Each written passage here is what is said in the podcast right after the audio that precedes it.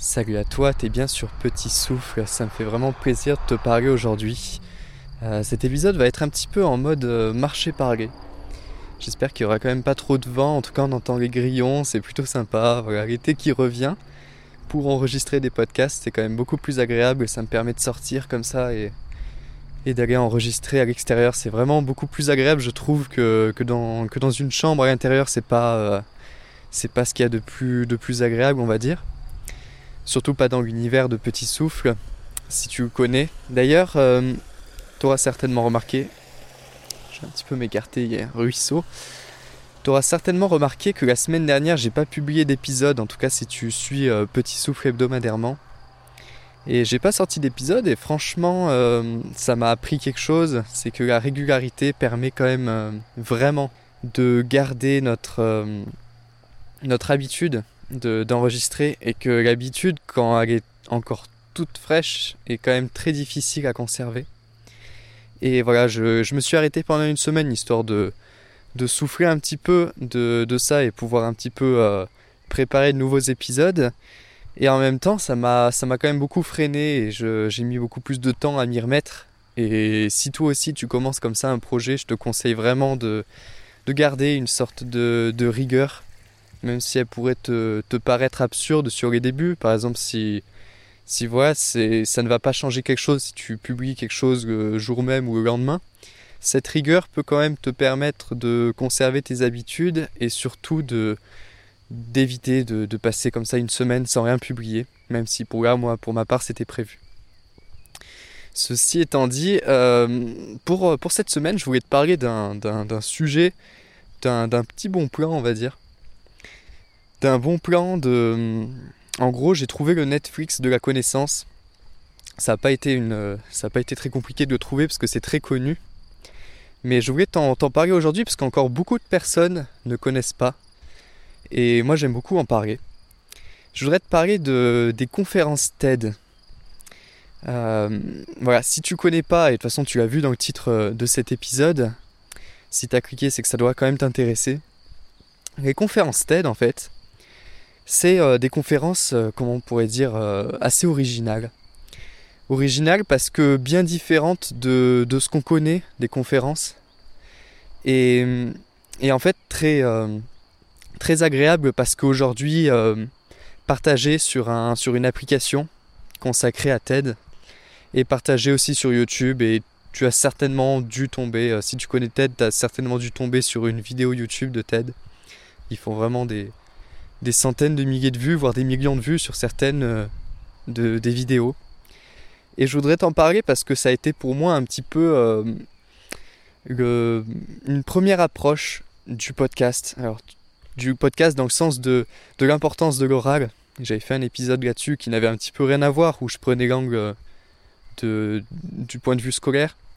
Mais c'est grâce aux conférences TED que j'ai compris à quel, quel poids pouvait avoir l'oral quelle importance ça pouvait avoir et comment on pouvait euh, utiliser euh, la parole pour euh, vraiment faire des miracles.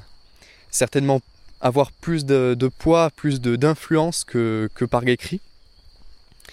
Et, les conférences TED, en fait, c'est né en 1984. Comme quoi, George Orwell n'avait pas tout bon. Parce que des belles choses se sont passées cette année-là.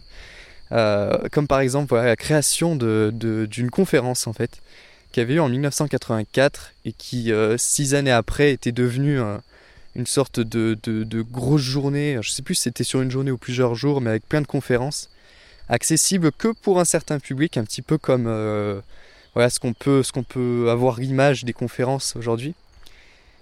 Et qui petit à petit en fait s'est démocratisé jusqu'à son arrivée aux alentours des années 2000, je crois, pardon, 2000, 2010, sur, euh, sur YouTube et via une application. Et qui te permet en fait de visualiser donc des, des conférences de personnes qui ont qui ont qui voilà se sont exprimées pour une conférence TED euh, qu'on connaît souvent sous le nom de TEDx parce que c'est en fait un, une organisation aujourd'hui où toute personne, toute, euh, tout individu ou toute, toute, toute société, toute entreprise ou toute école peut créer voilà, son événement et, et voilà mettre euh, mettre TED dessus pour euh, euh, avoir des fonds et que, cela puisse être relayé ailleurs. avec le, public de TED. Et, en fait, donc voilà, sur cette application ou sur les vidéos sur YouTube, on peut donc vraiment trouver de tout, de tous les thèmes. Et ce que j'aime beaucoup, c'est que pour chaque conférencier, pour chaque conférencière, il y a toujours quelque chose qui revient. Il y a un certain point commun dans tous les épisodes qui est difficilement exprimable en fait, mais qui certainement euh, pourrait être décrit par en fait leur passion.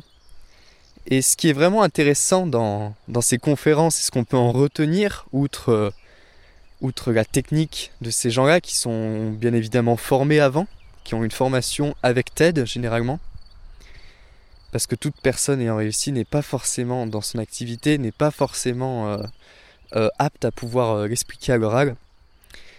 En tout cas, toutes ces personnes ont, ont, vraiment la passion pour leur activité, souvent une passion qui dépasse la thématique dont ils ont réussi, dont, dont ils ont travaillé. C'est quelque chose de beaucoup plus haut, beaucoup plus... voilà, qui les dépasse. J'ai trouvé ça vraiment intéressant et ça m'a toujours suivi euh, de, voilà, de, voir que pour pouvoir réussir des projets, pour pouvoir réussir ce qu'on veut, bah, il faut vraiment aimer ce qu'on veut. Et, et parfois on l'oublie. Et moi qui aime bien sur Petit Souffle euh, te parler du sentiment de ne pas se sentir à sa place ou tout, tout, ce genre de choses, le fait de travailler pour les autres, tout ça, ça vient montrer que bah, dans tous les cas, il n'y a pas de recette miracle. Et à un moment donné, pour pouvoir euh, réussir quelque chose, bah, il faut l'aimer. Et la passion, voilà, si, si toi aussi tu as la chance d'avoir une passion ou plusieurs passions, fonce. et voilà, donc ces conférences TED, c'est vraiment euh, pour moi en fait un, une sorte de, trésor qui est accessible à tout le monde mais qu'on ne connaît pas forcément. Et c'est très dans l'univers Petit Souffle. Et en plus, à côté de ça, ça vient rejoindre pas mal d'idées que je t'avais déjà euh, véhiculées, que je t'avais déjà passées. Par exemple, tu vois, si, j'ai eu envie de te faire, euh, de te parler de, TED aujourd'hui, c'est parce que euh, je suis en train de lire un livre en anglais, comme, euh, comme un petit peu à mon habitude en ce moment pour essayer de progresser en anglais. Un livre de, de Carmine Gallo qui parle justement de comment tous les conférenciers de TED sont, sont formés, comment ils construisent leur, leur, leur oral il y a vraiment plein de choses qui sont, qui sont véhiculées dans, dans ce bouquin et on, voit à quel point euh, être, être bon conférencier, être à l'aise à l'oral et, savoir faire passer une idée tout en ayant un impact, tout le processus en fait d'un oral peut vraiment être euh, accessible à tout le monde euh, à condition de s'entraîner et à condition d'apprendre, d'apprendre des règles qui sont, qui sont quand même assez importantes et et qui ont, qui ont vraiment un impact. Parce que ces gens-là qui donc euh, parlent plus au nom de leur passion et d'une motivation qui les dépasse, ont une certaine accessibilité dans leurs connaissances et vont vraiment s'adresser à tous. Et voilà, moi tu vois, j'ai un, un, souvenir d'une conférence par exemple de Thomas Pesquet, euh, l'astronaute euh, français qui était parti dans la station spatiale internationale, qui fait une super conférence voilà, sur, sur sa passion pour l'exploration spatiale et, je me suis beaucoup euh, appuyé sur, sur cette conférence pour voir comment il s'était débrouillé pour amener son sujet, qui pour moi, euh, dans cette conférence, est vraiment très réussi. Et plein de, plein de petites techniques, euh, une, la posture, toutes ces choses-là qui peuvent t'aider si par exemple tu es dans tes études, ou si voilà, tu es comme moi et que tu es vraiment curieux et que tu aimes comme ça découvrir des nouveaux sujets, ou trouver, t'inspirer de nouvelles, nouvelles idées, nouvelles connaissances. Et voilà, en tout cas, je me dis qu'au fil du temps, il faudrait que, que j'essaye de beaucoup m'inspirer de ces, de, ces, de ces conférences pour essayer de moi-même, à travers les podcasts, de pouvoir encore une fois m'améliorer. Parce que, voilà, si tu n'avais pas suivi les débuts de Petit Souffle, ça fait partie de mes principales motivations, pouvoir m'améliorer à l'oral.